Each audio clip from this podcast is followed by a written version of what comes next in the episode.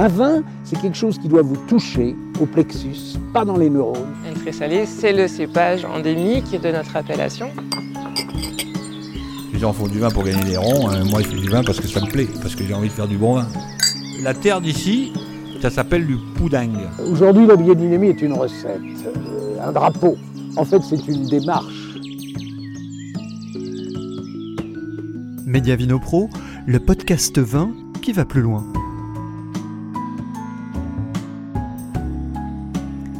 Sur les terroirs de Limoux, le domaine d'Elmas est un domaine pionnier en matière de viticulture biologique. Si l'arrivée de Baptiste à sa tête a été synonyme de développement de la gamme des vins tranquilles, l'essentiel de sa production repose toujours sur les vins effervescents en méthode ancestrale, blanquette de Limoux et crémant de Limoux.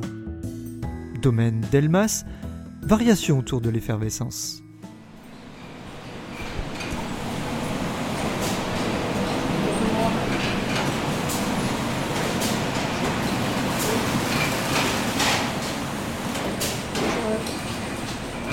Bonjour, Rudy de, de tourisme, on est attendu normalement.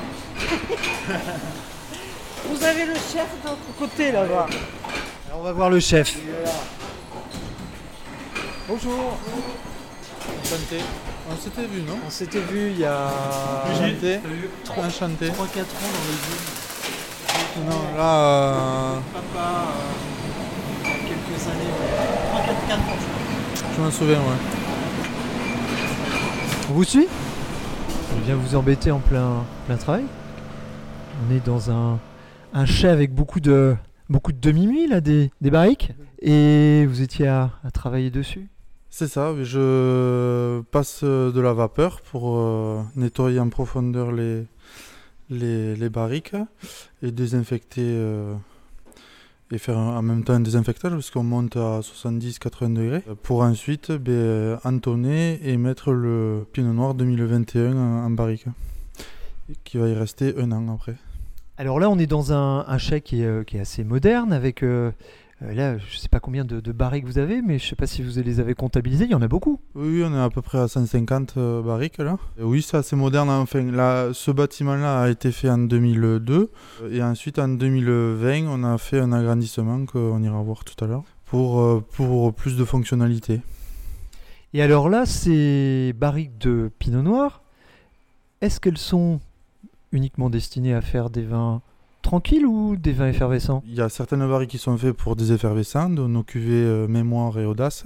Ensuite, on a les, les limous, euh, donc euh, 100% chardonnay, et aussi les, les, li- les limous mosaque sur les nouvelles cuvées qui sont euh, l'envol pour le mosaque et le passeur qui est un, un assemblage chardonnay et une pointe de chenin. Donc là, on est plus dans un chai pour les vins tranquilles finalement ou, ou pas? Alors en majorité, oui, et, mais il y a un peu de- d'effervescent. Mais en majorité, oui, c'est des vins tranquilles.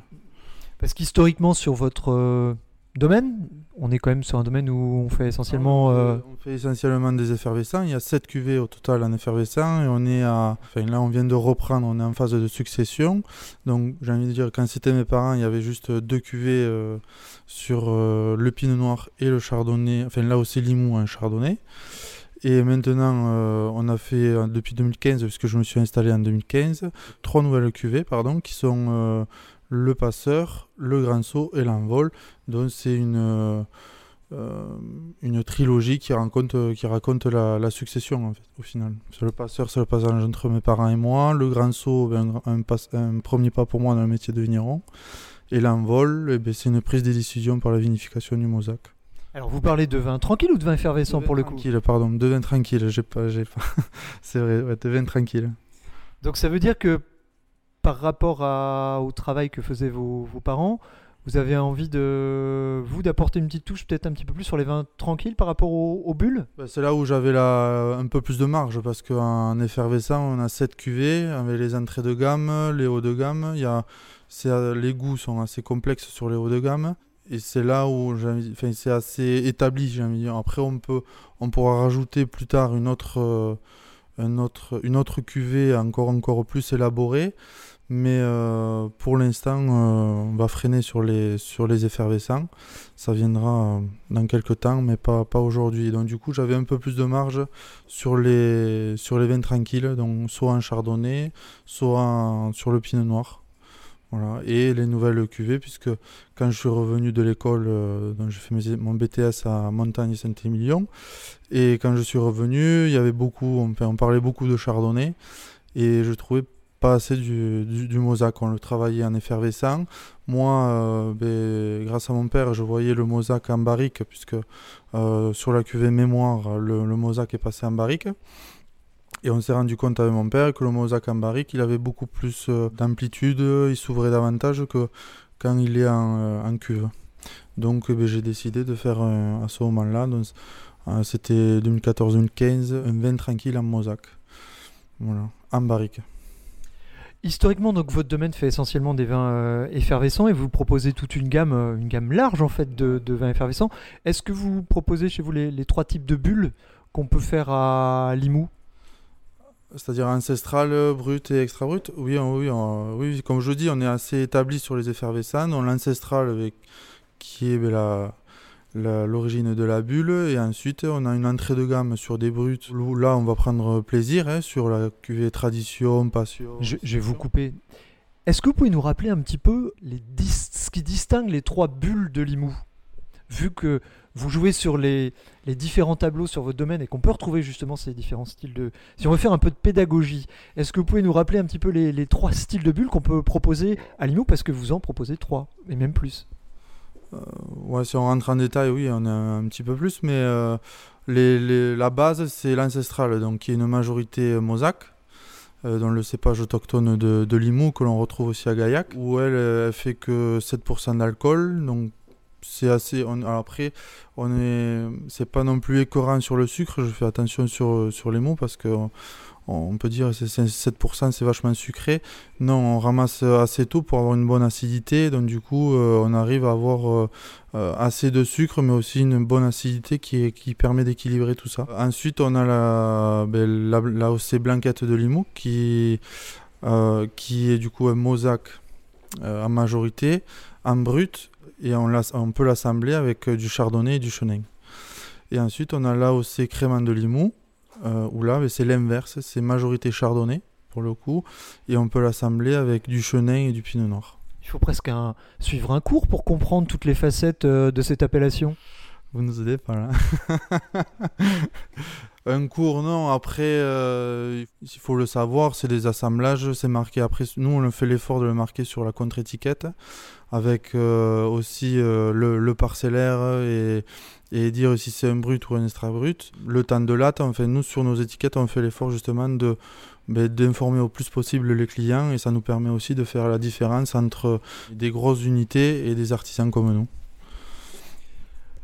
Pour vous, euh, avec quoi vous, sur ce- cet univers des vins effervescents, avec quoi vous amusez le plus euh, aujourd'hui? Quelle, est votre source de satisfaction dans, votre travail sur les bulles Est-ce que vous avez des différences euh, d'approche ou c'est vraiment dans l'idée d'avoir une gamme assez large? Est-ce qu'il y a quelque chose pour vous qui peut-être qui fait plus parler cette appellation? La gamme assez large, nous on l'a, puisque c'est mon père qui, qui l'a faite en majorité. Du coup, ben, moi je m'amuse dessus parce que justement il y a beaucoup de, différences entre chaque cuvée, que ce soit techniquement et que ce soit euh, gustativement. Ensuite, euh, je peux m'amuser parce que nous on fait l'effort de faire euh, ben, une sélection parcellaire, ensuite une sélection de jus au pressoir, et c'est là les différences. Et après, on fait une, vinification de, de 8 mois en barrique, en cuve ou en barrique. Et au moment de l'assemblage, ben, c'est une journée qui est très intense. Et euh, ben, c'est là où, où ben, on peut observer tout le travail qu'on a fait en amont et travailler aussi sur l'assemblage parce que ben, juste une goutte change tout au final.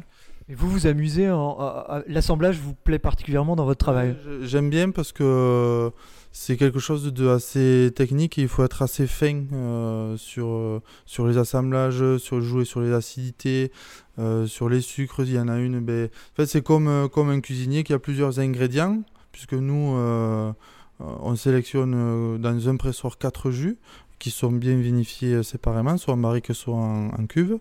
Et donc, au final, quand on met tout ça au milieu sur la, euh, sur la table, met tout sur la table, pardon, c'est comme un cuisinier qui va prendre euh, chaque ingrédient, une viande, une salade, enfin bref, et faire sa sauce et au final ben, avoir un joli plat. Et c'est pareil pour les, pour les assemblages, on va prendre telle et telle cuvée. Il y en a certaines qui vont avoir des, des défauts, mais c'est pas grave, ça va compenser avec euh, l'autre qui a une, une trop grosse qualité et ça va équilibrer.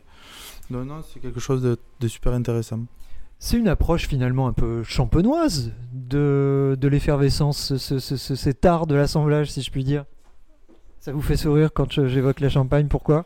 Euh, non, oui, c'est champenois. De toute façon, tout effervescent en France ou même euh, au Luxembourg ou même en Italie est fait de la même euh, façon, sauf pour les Prosecco, où là, ben, c'est euh, une vendange machine premièrement, et ensuite un vieillissement bien plus court, et à la mise en bouteille, on ajoute du gaz. Et après, on vend de suite, il n'y a pas de stock, il n'y a pas de... Enfin, ils n'ont pas de grosses charges, c'est pour ça qu'ils arrivent à avoir des, des prix de vente faibles. Euh, nous, après le reste, donc que ce soit tous les, les créments et même le champagne ou même le, le, le, le Franciacorta en Italie, on a la même façon de faire, c'est-à-dire une première fermentation en barrique, une seconde, euh, en barrique ou en cuve, pardon. Un vieillissement euh, long ou court, euh, ça, euh, ça dépend les cahiers des charges. Nous, à Limoux, on est sur euh, 9 mois et 12 mois sur, euh, sur latte, ouais. De mémoire, vous avez des cuvées qui sont élevées plus, plus longtemps. Sur les hauts de gamme, on est à 4-5 ans de, de vieillissement. Pour mémoire, sur un champagne millésimé, c'est 36 mois. Donc vous, vous allez bien au-delà du cahier des charges d'un champagne millésimé sur certaines cuvées. Les, les méthodes sont les mêmes sur euh, donc en Champagne et autres. Il y a juste euh, ce qui change, c'est le climat, le sol et les cépages, c'est tout. Après, la méthode en elle-même, c'est exactement la même. Sauf sur la méthode ancestrale. Sauf sur la méthode ancestrale qui, elle, est complètement à part et demande beaucoup de- d'attention. Parce que pour résumer, la méthode ancestrale, si vous pouvez nous, nous- nous expliquer la différence par rapport à une méthode traditionnelle. Alors, la méthode traditionnelle, C'est- un cours sur les bulles en fait avec vous là qu'on fait euh, aujourd'hui. Euh, La méthode traditionnelle, euh, ben, on fait une première fermentation qui va jusqu'au bout, donc qui transforme tous les, les sucres en alcool. Et ensuite, euh, à la mise en bouteille, on refait un levain, donc avec des levures et du sucre. Euh, on assemble à cette cuve, on met en bouteille, et dans la bouteille qui est fermée par une capsule de bière, à ce moment-là, il va y avoir la seconde fermentation qui va, hum, qui va, qui va se passer en une semaine à peu près. Et dès qu'il n'y a plus de sucre, les levures vont se déposer au fond et vont faire euh, une petite lie en bouteille. Et à ce moment-là, cette lie va plus ou moins nourrir le, le, vin. C'est pour ça que le temps de vieillissement, des fois, est, sur les hauts de gamme, est très important, puisque plus on va aller loin, plus ça va nourrir et plus on va avoir de la complexité. Après, sur le sur l'ancestral, là, c'est complètement différent. Euh, on va faire une première fermentation euh, en cuve, mais on va on va pas aller jusqu'au bout. On va la couper à une certaine densité pour garder le sucre naturel. Alors on va la couper par le, le froid premièrement et après on va, on va filtrer ce qui va enlever le- les levures. Et à ce moment-là, au, au mois de décembre, on va pouvoir mettre en bouteille. Et à, à la mise en bouteille, on va rajouter euh, quelques ferments qui vont faire une semi-fermentation pour avoir l'effervescence. Et dès qu'on arrive à 5-6 bars, hop, on va... La pression donc. Voilà, euh, la pression, on va tout dégorger, d'enlever les capsules avec la lie qui est, euh, qui est dedans et fermer avec le liège et le muselet. Voilà. Et alors tout ça, vous, vous mettez ça où après Pendant le, le temps sur latte, ça se passe où? Moi, c'est euh, la première cave de, de mon père où là, ben, on stocke tout en, euh, dans, sur latte, c'est des murs de bouteilles. Et Si on allait la voir, cette cave Donc là, on, a, on arrive dans la, la cave historique du domaine d'Elmas, c'est ça? Euh, enfin, historique, oui, c'est le premier bâtiment que mon père a acheté, puisque au tout début, il a commencé ben, là où il y avait mes grands-parents, enfin, là où on, com- on commençait aussi mes grands-parents, c'est-à-dire dans le garage de la maison. Par la suite, il a, il a repris le- les 3 hectares de mon grand-père et il a acheté, euh, dû aux ventes qu'il a faites à l'export, etc., ce premier bâtiment pour euh, faire euh, ben, sa première cave. Voilà. Aujourd'hui, les, les vins effervescents sur votre domaine, ça représente quel pourcentage de votre production, grosso modo? Bon, on est à 80% de, de, de production, ouais. Donc oui, une part extrêmement importante. Oui, oui, oui, oui, oui, oui. Très, très importante. Après, euh, comme je dis, le, le, le vin tranquille, euh, on le développe par rapport au, aux nouvelles cuvées que j'ai faites, mais c'est des toutes petites quantités euh, à des prix plus élevés aussi et qui sont faites euh, pour les restaurants ou les cavistes et pour les, les clients qui viennent chez nous euh, s'ils veulent du haut de gamme. quoi. Et oui, donc plutôt sur un positionnement haut de gamme de toute façon. Oui, oui, oui. Là-dessus. Attends,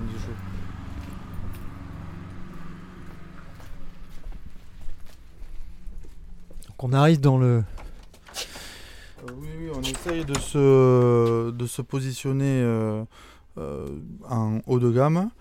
ben, parce que c'est des, on ne fait pas de grosses quantités, c'est des, et on est quand même enfin, des artisans, on n'est pas des, une grosse structure où il y a du volume, où il y a des apports. C'est, là, c'est nos raisins, euh, que c'est nous qui le transformons et ensuite c'est nous qui le vendons. nous. Ça paraît euh, comme ça, ça paraît gros, mais ça l'est pas. quoi.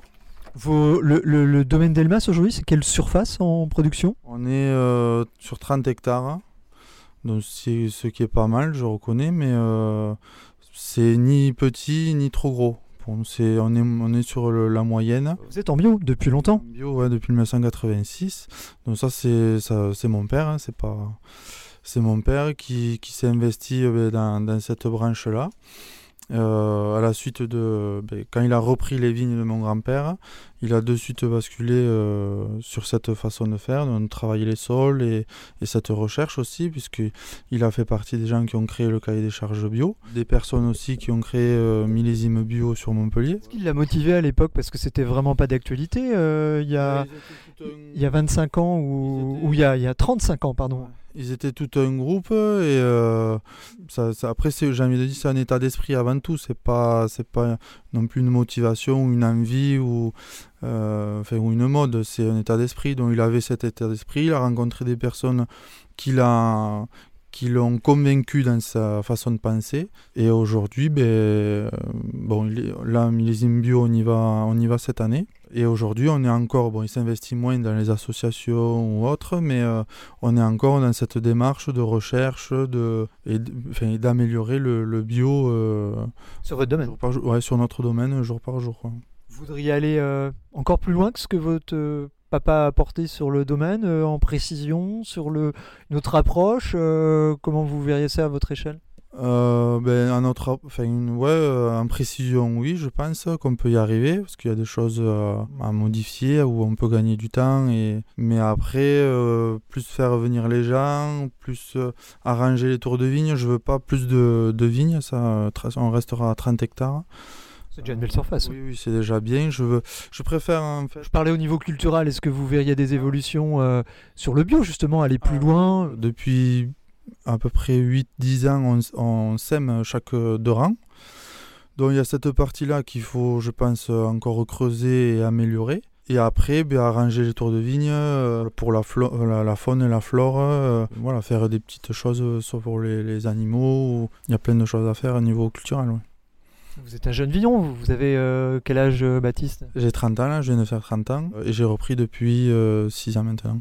Oui, donc vous avez encore plein de choses à mettre en place. Oui, oui, oui. oui, oui, oui. C'est le début de l'aventure pour vous. le début. Après, euh, nous, chez nous, pour l'instant, je, je préfère me stabiliser parce qu'on a fait, comme je vous ai dit, un gros investissement euh, sur la partie cave parce qu'il nous le fallait pour plus de, de fonctionnalités. On, on utilisait pas mal d'eau, pas mal d'électricité, etc.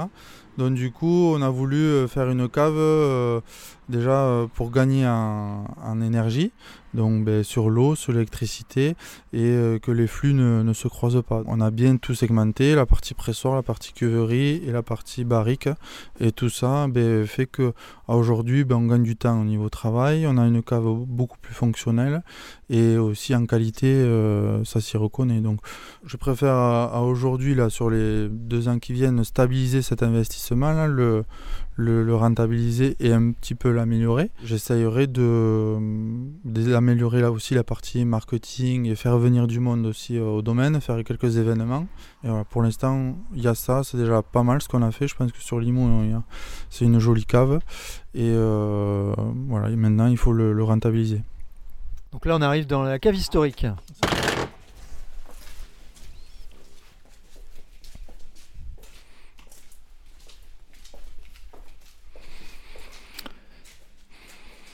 Donc là, on est dans une cave euh, où il y a euh, énormément de, de vin stocké, énormément de vin sur latte stocké. Donc là, oui, on stocke tout, euh, tous nos effervescents et tous les, les vins tranquilles. Donc là, il faut s'imaginer des, des, des, des, rangées de, de, de vins stockés juste derrière là, des, des bouteilles. On- on- vous aviez con- combien de milliers de bouteilles ici Vous savez à peu près?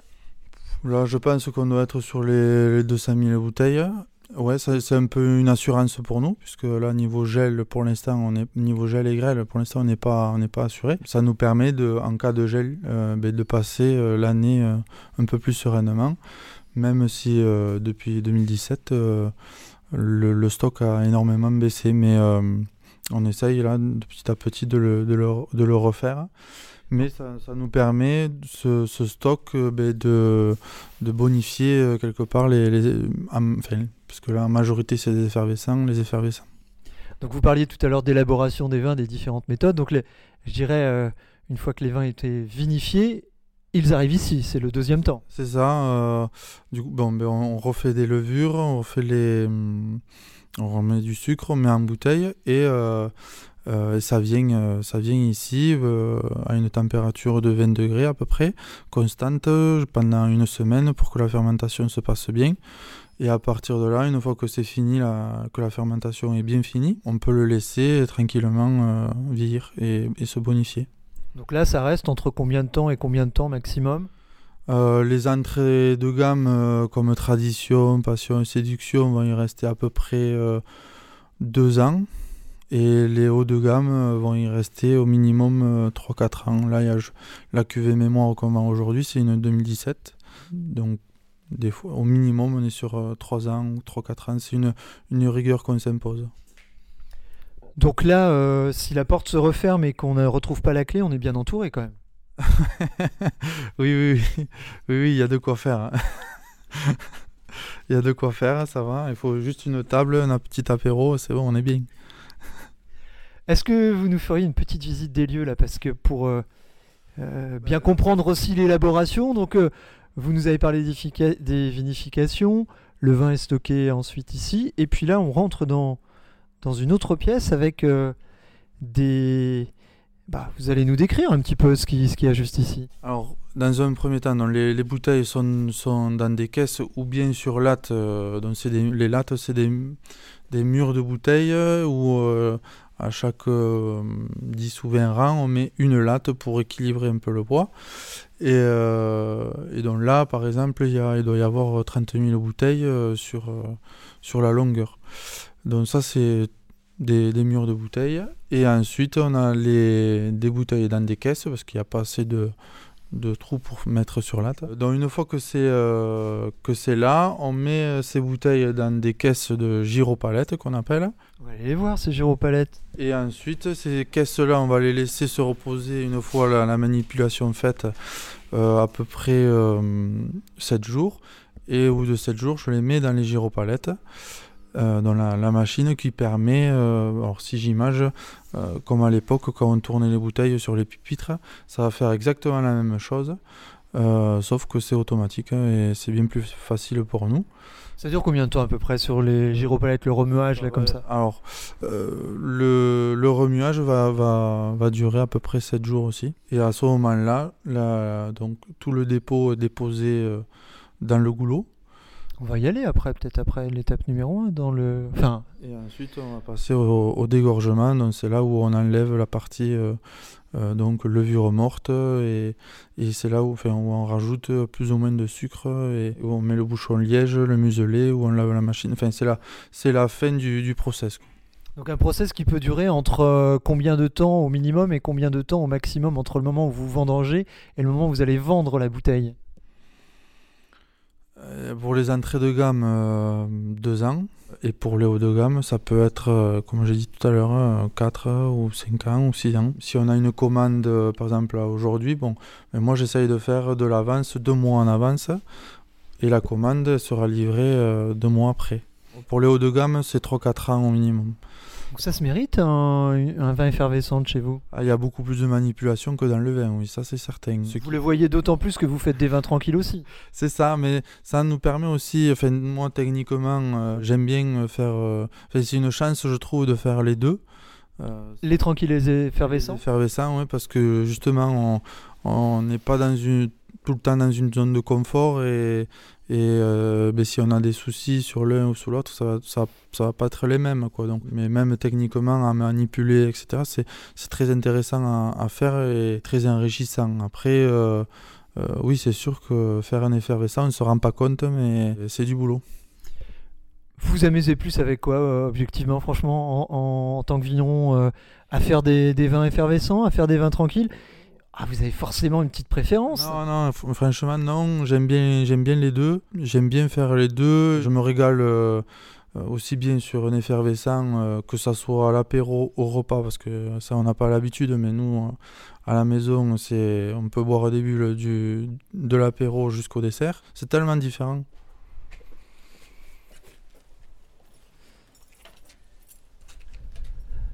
Alors avant de goûter les vins, on va passer euh, un peu plus haut, c'est-à-dire qu'on va traverser la route et on va aller dans un autre endroit du domaine?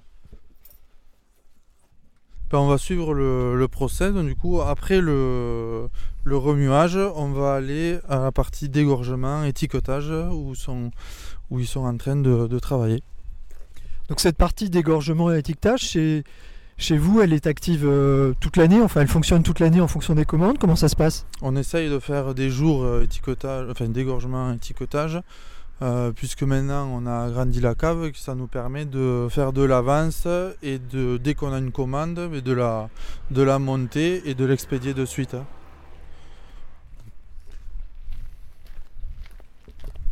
C'est un chèque qui est, qui est tout neuf là, ou presque Le premier bâtiment a été fait en 2002 par mes parents. Il reste propre, après c'est de la pierre du Gard, donc euh, c'est assez solide. Euh, et on essaye de l'entretenir au mieux, et petit à petit de, même de l'améliorer.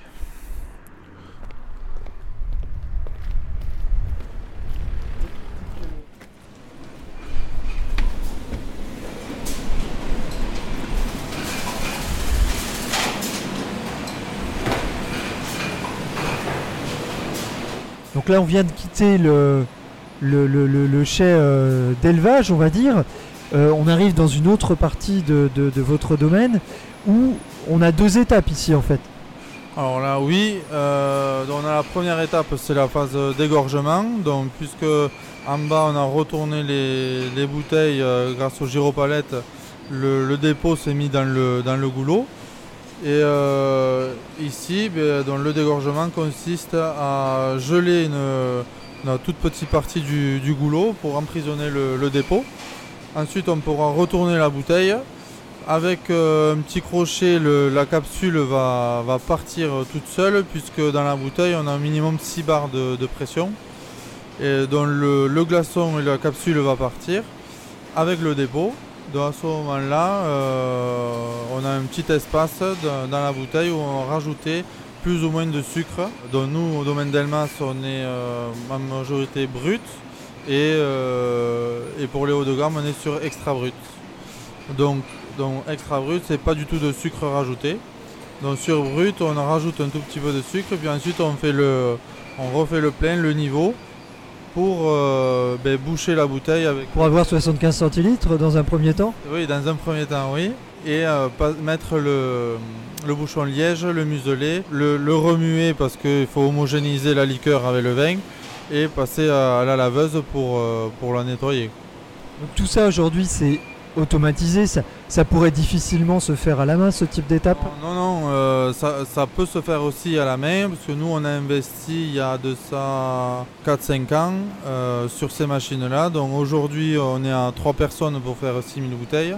Mais il y a de ça 5 ans, on, était 4 personnes pour faire euh, 4000 bouteilles.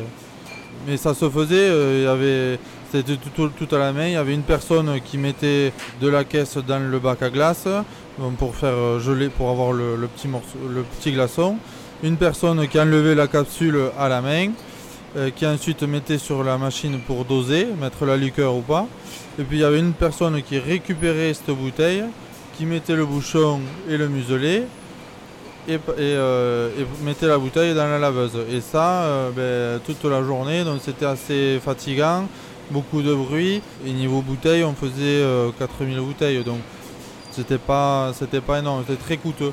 Là aujourd'hui on arrive euh, ben, à, juste à 3 personnes à faire 6000 bouteilles par jour.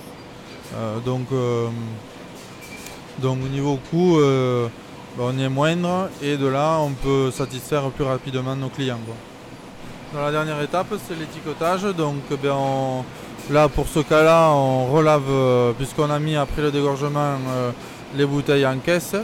Avec les bouchons et les muselets Les bouchons et les muselets, oui, exactement. Euh, ensuite, euh, ben, là, on relave parce que ça a pris la poussière un tout petit peu. Et, euh, ensuite, on, met la, coiffe, l'étiquette et la contre-étiquette. Et ensuite, il y a Marie qui met un carton pour ensuite mettre sur une palette et l'envoyer soit dans le monde, soit en France.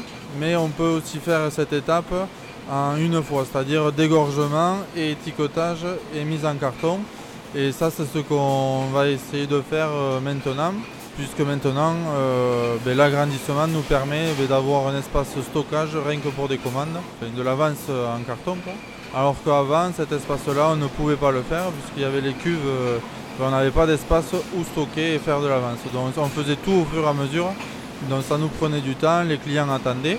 Nous, aujourd'hui, aujourd'hui on peut être plus réactif dès qu'on a une commande dans les trois jours qui suivent, ça peut être parti. J'imagine que c'est un, investissement très lourd, euh, qu'une une chaîne comme ça. Euh, on l'a pas acheté neuf, donc c'est pas c'est pas non plus lourd lourd. Euh, on, y arrive quoi, ça va. C'est pas neuf oui, neuf ça nous aurait coûté vachement vachement, mais là vu que c'était d'occasion, ça va. Et alors les vins que vous proposez, vous avez une, une partie en France, une partie à l'étranger Comment ça se passe? Ben, Historiquement, mon père a eu ses premiers clients à l'export. Donc, euh, ben, on a il a continué euh, à l'export avec, euh, avec ma mère. Parce qu'au début, ils étaient rien que tous les deux. Donc, ben, ils ont développé cette partie-là. Ils ne pouvaient pas être partout. Hein, faire du vin, être à la vigne, être au commerce. Donc, il y a eu les premiers clients à l'export. Ils ont, ils ont développé cette partie-là.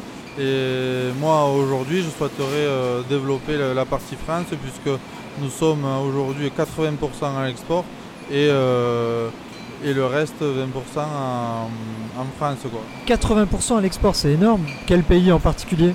Un peu partout, ça peut être la Belgique, ça peut être l'Italie, ça peut être euh, les États-Unis en grosse partie, la Suisse, euh, l'Estonie, le Brésil. c'est un peu partout dans le monde et après en France on essaie de travailler avec les cavistes, les restaurants, les épiceries et bien sûr la clientèle particulière euh, qui nous est chère euh, ici au caveau, puisque au moins ça nous permet d'expliquer notre façon de faire. Vous avez l'impression que les, les clients français connaissent mal euh, les effervescents de Limoux finalement Et les Limoux au sens large? Non, oui, en fait ça s'explique parce qu'on est une toute petite appellation euh, on n'est que 53 euh, vignerons. Il faut savoir qu'une appellation cotise pour, euh, au syndicat pour ensuite faire du, ben, du, marketing ou de la communication. Et nous, vu qu'on n'est que 53, on a un tout petit budget de communication. Donc ça s'explique aussi pour ça. Alors maintenant, là, depuis, on va dire, 5 ans, ben, le syndicat met des événements en place, que ce soit sur Toulouse et ailleurs pour justement faire reconnaître au maximum euh, ben, les effets et, et surtout, euh, euh, par exemple, Toulousain, dire oh, attention, on est là, vous avez des, effervescents tout près, n'allez pas voir par exemple le, champagne ou d'autres. Et des effervescents qualitatifs oui, et des effervescents, oui, parce que ben, petit à petit, on s'est amélioré. C'est Limoux quand même, je pense, à, niveau cahier des charges, est très rigoureux. Euh, et, qualitativement, je pense qu'on s'est beaucoup amélioré. Et puis ça, va de soi, petit à petit, ben, euh, ben, les, domaines avancent et, la qualité aussi. Donc Limoux, je pense, c'est un très bon terroir. Ce qui est intéressant à Limoux aussi, c'est que il y a plusieurs terroirs et donc du coup il y a, beaucoup de différences, euh, que ce soit ben, par exemple le, terrain, le, terroir Autant et le terroir Haute-Vallée est très riche par son... Sa diversité. Sa diversité, voilà, je cherchais le mot. Eh bien, on voit plein de bouteilles euh, qui avancent et qui ont une finalité, c'est d'être bu. Il y aurait peut-être moyen de goûter quelques vins de chez vous Oui, oui, on va y aller de suite. Hein.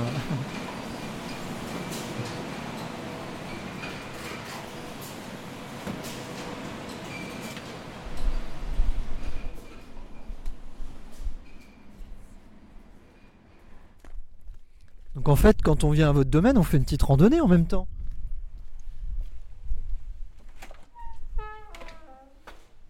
Ouh, il fait bon ici.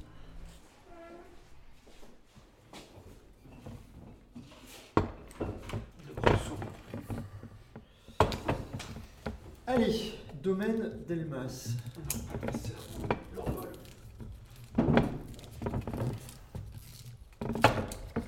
Donc là, c'est la cuvée tradition.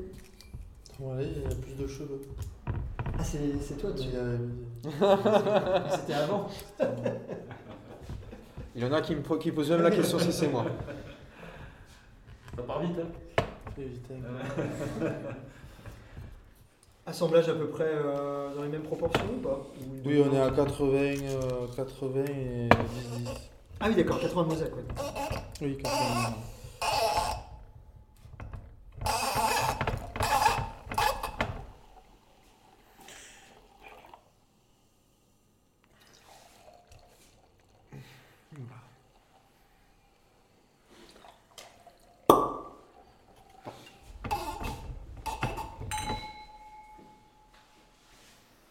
Ouais, Là, petit c'est la crash, hein. cuvée euh, tradition, où on peut voir sur l'étiquette euh, du coup le, le parcellaire en fond. Et les parcelles qui ont été sélectionnées sont euh, celles qui sont euh, colorées. D'accord. Et au dos, euh, on va retrouver les noms des parcelles, les cépages, le sol, le temps sur latte et si c'est un brut ou pas. La date de dégorgement n'est pas précisée? Alors, on l'a enlevé parce que au début on faisait euh, vraiment la date, mais c'était avant l'agrandissement. Et euh, il y a des fois, ben, le rouleau, euh, c'était pas exactement la vraie date. Donc on a préféré faire euh, l'enlever ou voire même. Il y a déjà beaucoup d'informations sur le. Ouais, non, on l'a enlevé complètement. Parce qu'il y a des moments où on mettait le moins juste. Parce qu'en fait, vous dégor- il dégorge au fur et à mesure. Oui, c'est ça, donc il y a plusieurs mises, quoi. Voilà, alors que maintenant, la- l'agrandissement, je vais essayer de, de faire vraiment des grosses journées euh, d'égorge- d'égorgement. Donc, il y aura moins de temps de. Donc 18 mois sur latte, là, déjà. Ouais. J'ai servi. Et on est sur un, un brut dosé à combien à peu près là-dessus? Là, on est à 3 grammes à peu près. Ouais, c'est ridicule.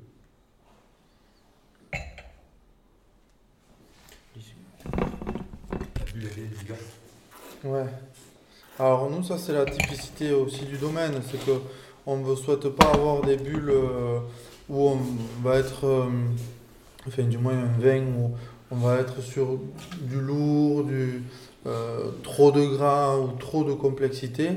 Là, sur les entrées de gamme, on va essayer d'avoir justement cette fraîcheur, une bonne longueur en bouche, un peu sur des notes ben, du homosac, sur des notes agrumes, euh, un peu citron vert ou euh, un peu l'acidité de pomme, pomme, Pomme Granny, ouais, Smith. Euh, on va aller là-dessus, au moins c'est quelque chose de rafraîchissant, un peu de sucrosité pour, ben, pour équilibrer cette acidité. Ouais, parce qu'il y a du volume quand même. C'est pas, pas frais, hein, comme. Non, non mais il y a une belle, belle fraîcheur, une bonne, une bonne attaque quand même. Et, euh, où- et donc ça, ça peut accompagner, euh, on va dire, ben, les apéros après le boulot, on prend un verre, euh, on prend plaisir, quoi. Ou euh, ben, sur des desserts, sur du fruit, ou euh, sur de la, de la poire, de, euh, enfin, un peu des, des- des desserts, comment on dit, euh, aux fruits, quoi. Des desserts fruités, des Ouais, tartes, tartes, voilà. des tartes aux pommes. Et Voilà. 10,30€ pour un vin avec 18 mois d'élevage euh, sur latte, c'est vraiment, euh, vraiment très peu, très très peu cher. En soufre là-dessus, on est à combien à peu près? Un SO2, euh, là je l'ai pas de tête, mais on essaye de, on essaye d'être au minimum. euh, il en faut parce que moi aujourd'hui faire un effervescent euh, 100% euh, sans SO2, euh, pour l'instant j'ai pas le, je vais dire franchement j'ai pas le la capacité de le faire. Qu'est-ce qui manquerait Euh, ben, L'expérience, euh, un peu de technique, euh, j'ai pas le. Non, c'est très risqué de faire un effervescent sans soufre. Euh, donc on en met juste un peu, que faut pas non plus que ça fasse mal à la tête et que qu'on le sente. Non, c'est il faut que ça soit pareil en équilibre. Comme à la vigne, ça se résonne. Donc oui, en SO2, en combien à peu près là-dessus? Grosso modo, hein, c'est pas... vu 50 à peu près, 50 il me semble. Ok. Et donc le deuxième, c'est la cuvée mémoire, c'est ça? Donc là, la différence sur la cuvée mémoire, c'est le, le temps sur latte, j'imagine. Pas que. Donc en termes de, de cépage, euh, on est sur les mêmes proportions, sauf que hum, pour la cuvée mémoire, on est sur euh, une première fermentation en barrique. Alors c'est pas des barriques euh, jeunes, hein, attention, c'est des barriques euh, de différents euh, âges. Euh, Sur Qui- tous les cépages? Sur tous les cépages. Euh, D'abord, euh, comme pour l'entrée de comme pour la cuvée tradition, on- il y a une sélection parcellaire. Ensuite, il y a une sélection de jus que l'on fait au pressoir. Et euh, sur la tradition, on va, prendre euh, deux jus qui s'appellent QVA, QVA, enfin, QVA et QVB, et peut-être un petit peu de taille.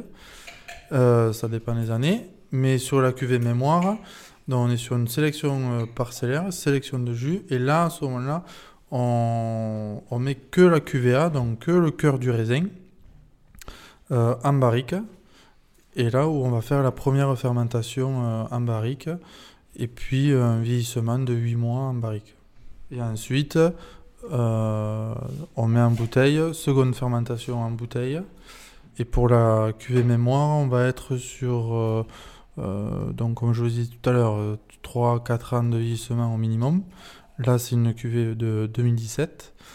Et euh, alors que sur la cuvée tradition, on va être sur euh, un an et demi, deux ans euh, euh, au maximum de, de vieillissement sur latte. Donc énorme travail quand même de vinification et d'élevage sur cette cuvée. Et ce qui va nous. C'est là où on va avoir toute la différence. Déjà d'une du mosaque, puisque sur la cuvée tradition, on est sur une première fermentation en cuve, dont le mosaque va rester plus ou moins neutre. Il va pas y avoir beaucoup d'expression. Euh, alors que sur la cuvée mémoire, on est sur une euh, première fermentation du mosaque en barrique. Et là, le mosaque, il va, il va avoir un peu plus d'amplitude. Il va y avoir même euh, des notes un peu iodées, un peu salines. Et, et donc, ce qui, ce qui va donner tout, euh, en plus du chardonnay et du chenin, qui amènent aussi leur complexité, mais ce qui, ce- ça va donner toute une. Cette première fermentation en barrique va donner toute cette complexité euh, euh, à la cuvée mémoire. Plus ensuite le vieillissement derrière, qui là ben, va quelque part, comme le fromage, va, on, va, on va affiner, on va, ça va s'arrondir, les acidités vont s'arrondir. Alors que sur la cuvée tradition, on va quand même être sur une, une bonne, une bonne attaque de bouche. Alors que sur la cuvée mémoire, il va y avoir cette attaque, mais elle sera, il va y avoir cette rondeur derrière et cette complexité qui va tout changer. Vous disiez tout à l'heure que vous aviez travaillé en Champagne euh, pendant quelques temps? Euh, ouais, j'ai travaillé, euh, j'ai fait mes stages en Champagne, oui. Donc j'ai fait mon, bac pro et mon BTS en Champagne, dans des petits domaines, euh, pas des, grosses unités, où eux aussi euh, sont des artisans, vont, vont ben, sélectionner. Vont... Après j'étais jeune, j'ai pas vu en détail bosser, bosser, bosser pour qu'ils soient contents de moi. J'ai pas levé la tête pour dire ah, putain, qu'est-ce que tu fais là? Alors que quand je suis parti euh, l'année dernière en Australie, j'ai travaillé en Tasmanie, au domaine Stefano Lubiana, qui a en biodynamie euh, en Tasmanie. Pareil, domaine familial de 30 hectares, où là, ben, euh, je me suis dit, je vais pas refaire la même chose, je vais pas travailler comme euh, tête baissée et avancée, je vais lever la tête et, et regarder ce qu'ils font. Et donc, Vous êtes parti en Australie pour poursuivre un petit peu votre formation J'avais deux objectifs. La première, c'était personnel. Et la deuxième, voir ce qui se faisait ailleurs, hors, en- hors qu'en en, en France. Et, euh, et donc, j'ai réussi à trouver ce domaine euh, familial en biodynamie. Et c'est un domaine qui fait de l'effervescent ou uniquement des tranquilles? Ils en font beaucoup de vins tranquilles et un effervescent. Mais euh, la façon de, de travailler, l'organisation euh, et les techniques, enfin, n'étaient pas du tout les mêmes que- qu'à la maison. quoi. C'est une cuvée qui peut très bien s'accompagner avec des plats. Euh, là, ben, justement, à la période approche, euh, des fruits de mer, euh, ou voire même du, poisson, euh, sans sauce, enfin avec des choses fraîches, quoi. Mais qui, bien, qui peut aussi s'accompagner soit en apéro dînatoire ou, ou bien sur des desserts, enfin sur des grandes tables, c'est très très bon. Et, et même sur des desserts où euh, justement compenser avec cette, cette sucrosité du dessert, ça va un peu rafraîchir la bouche et contrebalancer avec le sucre, donc ça peut être très intéressant. C'est une cuvée qui, qui est un peu signature chez nous au, au domaine c'est- Il y a beaucoup de précision dans ce vin. euh, c'est- vraiment sur un fil et vous devez avoir des très vieux millésimes. Ça peut se tenir longtemps, ça, à mon avis. euh. Du 2009, donc ça, ça fait partie des premières cuvées euh, faites en, en cuvée mémoire. Et ça tient très bien la route, ouais. Ça, c'est d'autres notes, euh, des plus des notes euh, un peu plus, euh, enfin, on va dire, on va tomber un peu sur de l'évolution, mais euh, bien, bien accompagné. Franchement, euh, c'est très très bon. Ça tient la route. hein. Et au niveau du mosaque, c'est la même proportion. euh, euh, donc là, on est vraiment sur des, oui, sur des blanquettes sur les deux qu'on vient de goûter. ouais. Mais Je veux bien continuer euh, le voyage euh, sur le mosaque, du coup.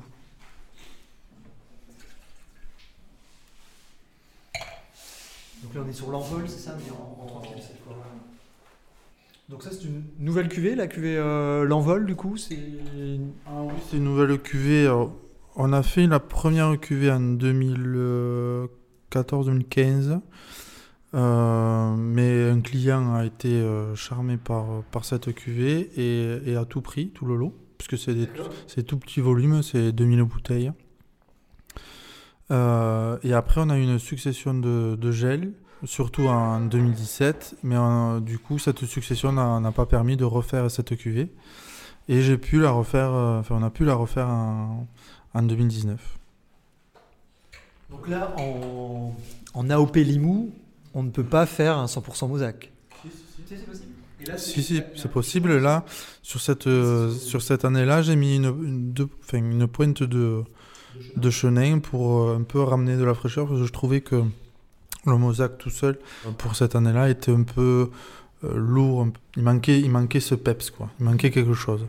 Et donc, j'ai rajouté un tout petit peu de, de chenin pour justement ce- avoir ce peps et cet équilibre. Donc là, on est sur pareil, des, par- des parcelles sélectionnées qui se situent sur un tuniac, jus sélectionné et passage en barrique. Et les barriques sont sélectionnées aussi. Donc là, on a le, on va dire la quintessence de, d'un volume et d'une parcelle. D'accord. Il y a le papa qui veille au grain juste à côté, là. Il a des choses à rajouter sur le, le mosaque, le papa?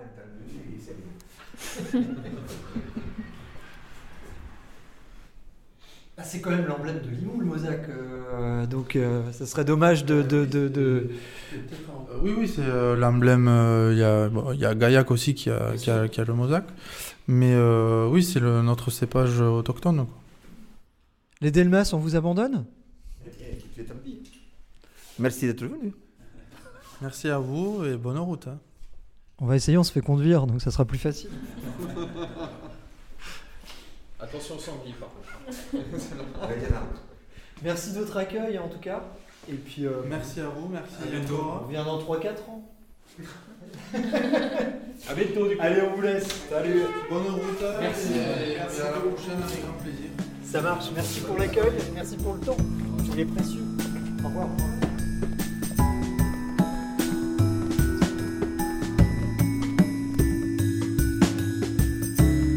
Domaine Delmas, variation autour de l'effervescence.